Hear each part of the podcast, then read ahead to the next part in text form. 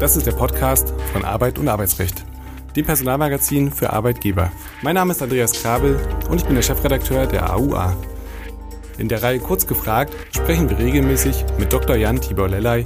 Er ist Fachanwalt für Arbeitsrecht und Partner bei Buse in Frankfurt. Er berät seit vielen Jahren Unternehmen umfassend im Arbeitsrecht von A wie Abmahnung bis Z wie Zeugnis. Seinen Schwerpunkt hat er im Betriebsverfassungs- und Tarifrecht.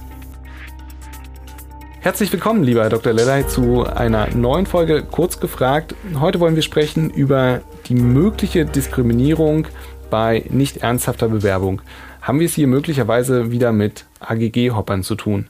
Am 31. März dieses Jahres hat das BAG in einem Urteil entschieden, dass eine Altersdiskriminierung nicht vorliegt, wenn der Bewerber sich nicht ernsthaft auf die Stelle beworben hat. Soweit, so gut, soweit, so logisch. Wann ist die Anwendung des AGG aber eigentlich ausgeschlossen und bekommen wir es erneut mit den sogenannten AGG-Hoppern zu tun? Lieber Dr. Lellay, welcher Sachverhalt lag diesem Fall zugrunde? Dieser Fall, Herr Krabbel, hat mich stolz gemacht. Diese BAG-Entscheidung hat mich stolz gemacht, nicht weil ich da irgendwas mit zu tun gehabt hätte, sondern hat mich stolz gemacht auf das BAG, unser BAG, dass es diesen Fall so entschieden hat und anders entschieden hat als noch das Landesarbeitsgericht und äh, das Arbeitsgericht, die ja da Entschädigungen zugesprochen haben diesem Menschen. Und das BAG hat das vom Tisch gewischt und ich habe mich ehrlich gesagt gefragt, wie konnte es überhaupt passieren, dass die erste und die zweite Instanz das anders sieht. Und das BAG hat es meiner Meinung nach super auf den Punkt gebracht. Denn der Fall war, ja, also man denkt sich ja immer wieder, und solche Fälle haben wir ja auch immer wieder hier, äh, man denkt sich immer wieder, den kann man sich nicht ausdenken. Kein Professor, keine Professorin würde sich trauen, das als Klausurfall auszudenken. Hier bewirbt sich also ein pensionierter Oberamtsrat ähm, mit ähm, ja, also Bewerbungsanschreiben. Das geht äh, per E-Mail. Wirklich eigenartigst äh, mit vielen Rechtschreib- und Grammatikfehlern auf eine Stelle und äh, wird dann beim THW auf eine Stelle auch völlig äh, überqualifiziert für diese Stelle und äh, wird dann äh, auf seine eigene Veranlassung mehr oder weniger aus dem Bewerbungsverfahren sogar rausgenommen, weil er dann da sagt, na ja, ich komme mit eurer Online-Bewerbungstool komme ich nicht zurecht. Und hinterher verlangt er einen Schadenersatz von ähm, oder eine Entschädigung von 10.000 Euro oder mehr, je nachdem, wie das Gericht das machen wollte. Und die beiden ersten erste und zweite Instanz haben sogar auch was zugesprochen.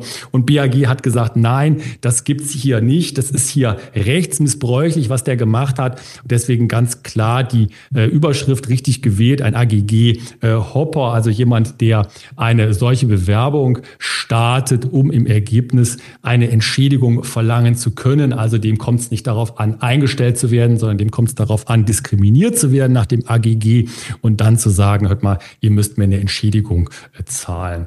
Und ich bin deswegen stolz, dass das BAG das so gemacht hat und man kann sich da eben auf unsere höchsten Bundesrichterinnen und Richter doch verlassen.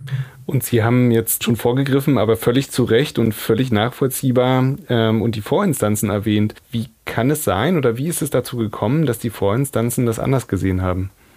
Ich denke, die, die Schwierigkeit ist eben die, und das hat sich ja mit den Jahren entwickelt, die BAG-Entscheidung hier ist ja sozusagen ein aktueller Schlusspunkt über eine Jahre- und jahrzehntelange Entwicklung.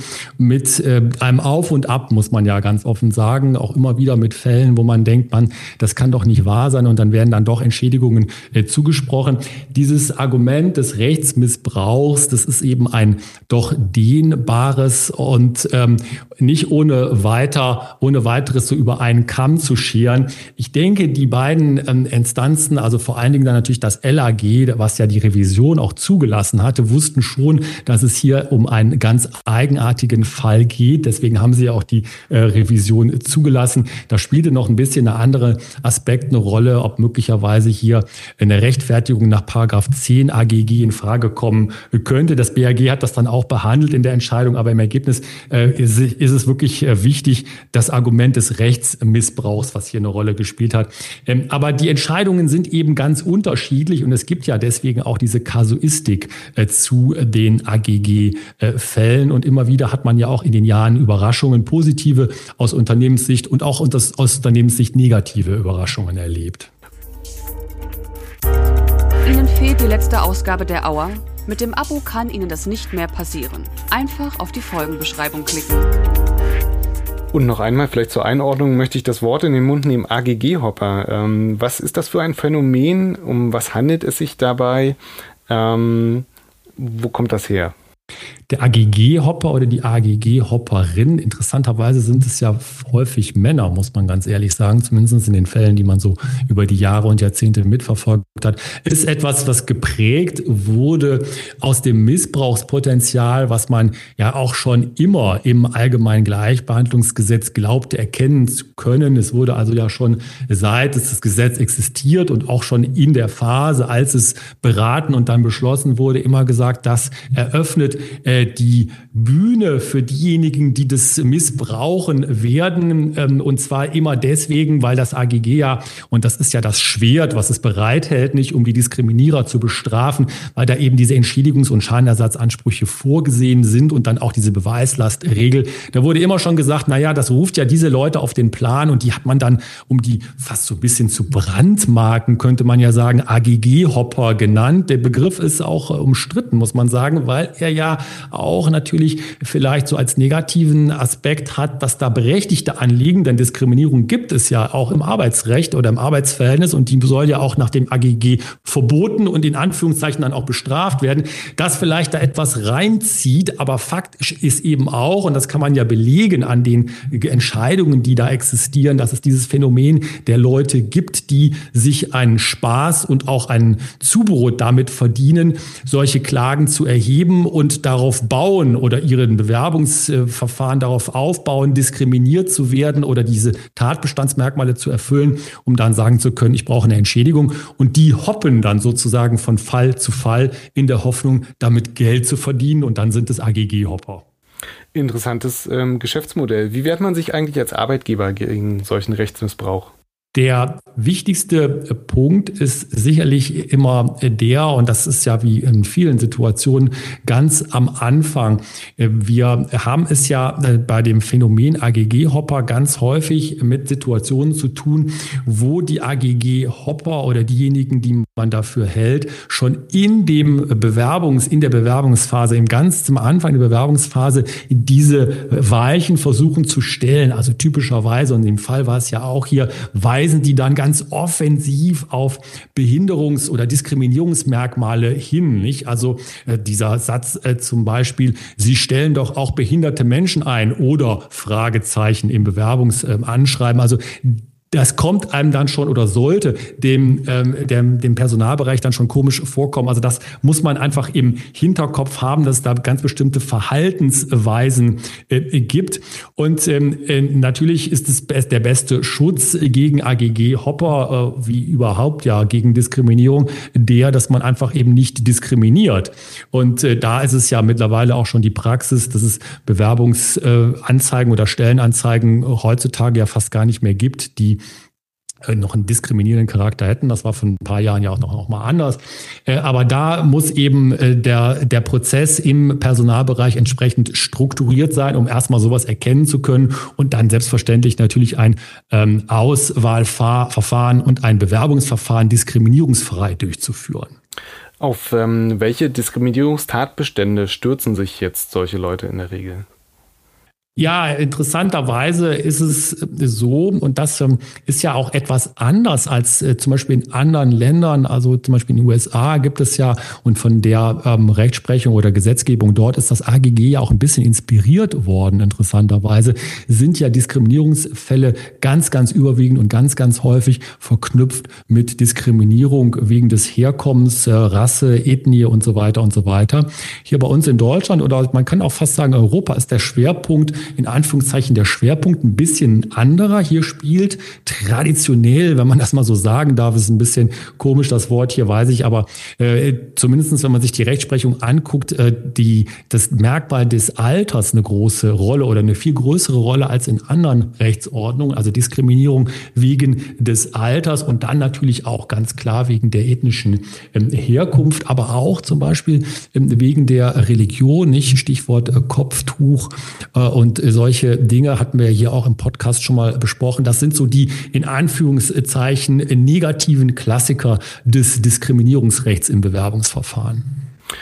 Ja, und da schließt sich im Prinzip ja schon ähm, logischerweise die nächste Frage an. Wie ist die Stellenausschreibung idealerweise formuliert, wenn man den Personenkreis jetzt aber eingrenzen muss? Also ähm, ich denke da beispielsweise an einen Fall, ähm, der auch vor kurzem entschieden wurde ähm, von den Instanzgerichten. Dort ähm, gab es, glaube ich, eine behinderte Frau, die wiederum eine ähm, Begleiterin suchte für die täglichen Dinge.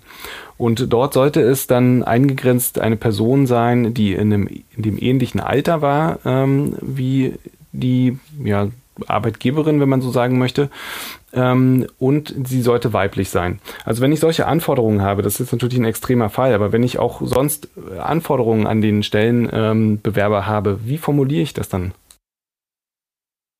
Die ganz klassischen Anforderungen und da deckt sich ja die diskriminierungsfreie Bewerbungs- oder die diskriminierungsfreie Stellenausschreibung Gott sei Dank äh, mit äh, dem ähm, Common Sense oder äh, dem handwerklich gut gemachten Stellen aus der Stellenausschreibung ist, dass man sich auf fachliche Kriterien bezieht, also die Kriterien, die für den Job, für das, was vom Unternehmen erwartet wird, für die Position, die offen ist, für die man jemanden einstellen möchte, die dafür erforderlich sind.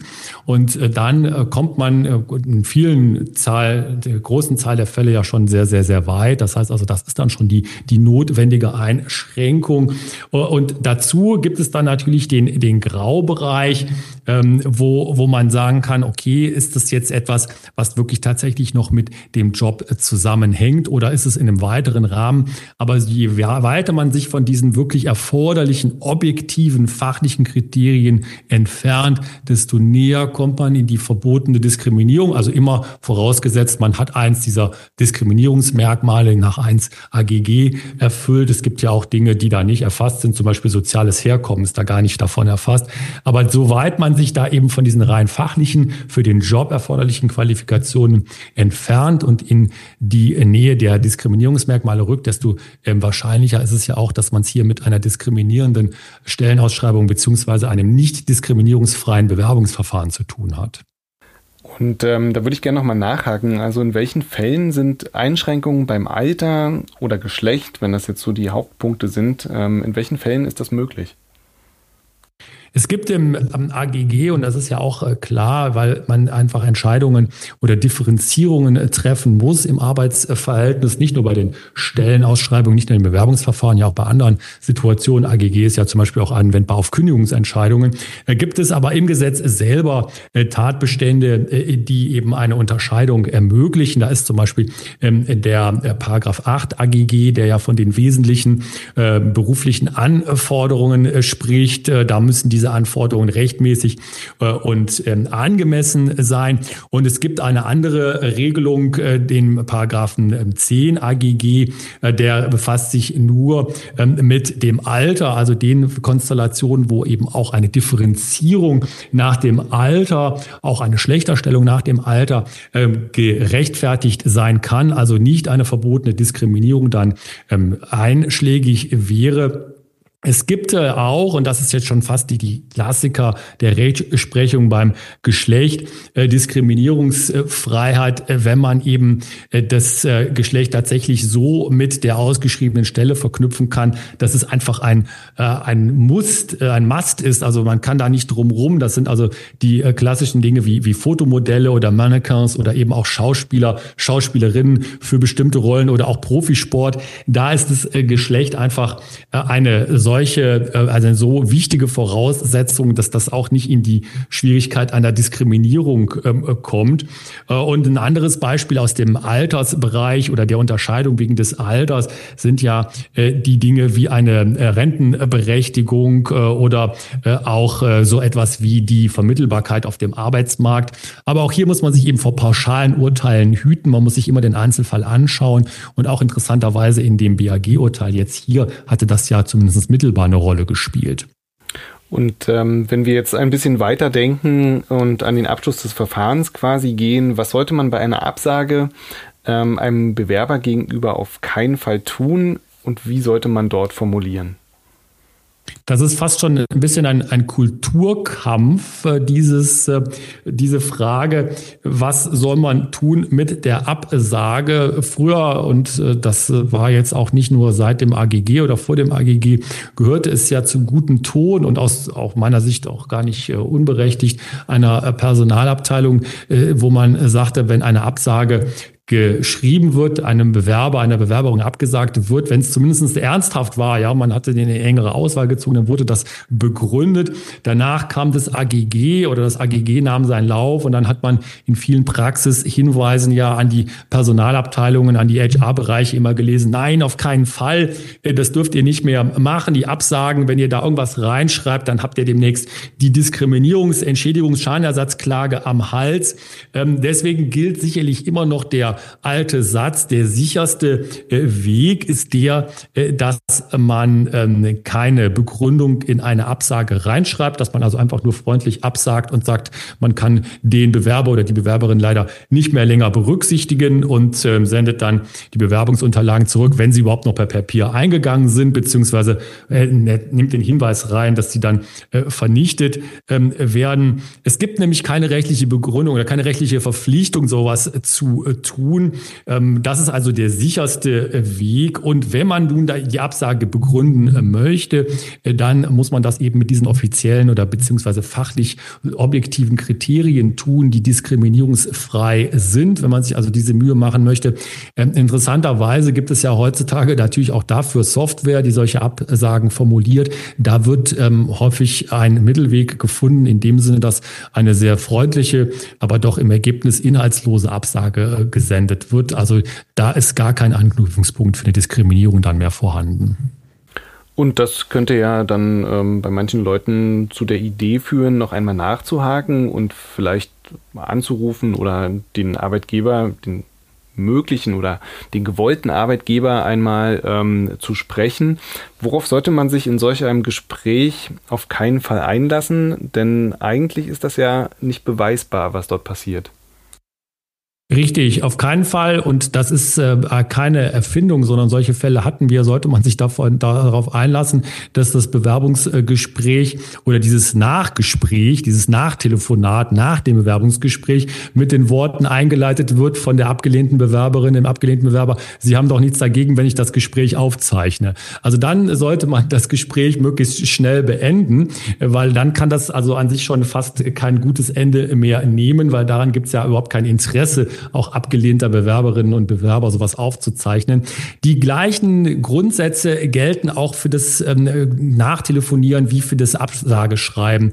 Es gibt Unternehmen, die das machen, vielleicht auch so ein bisschen mit in Anführungszeichen schlechten Gewissen, weil man doch mehr oder weniger uninhaltslose äh, Absagen formuliert hat, was übrigens absolut verständlich ist aus meiner Sicht, wenn man das machen will.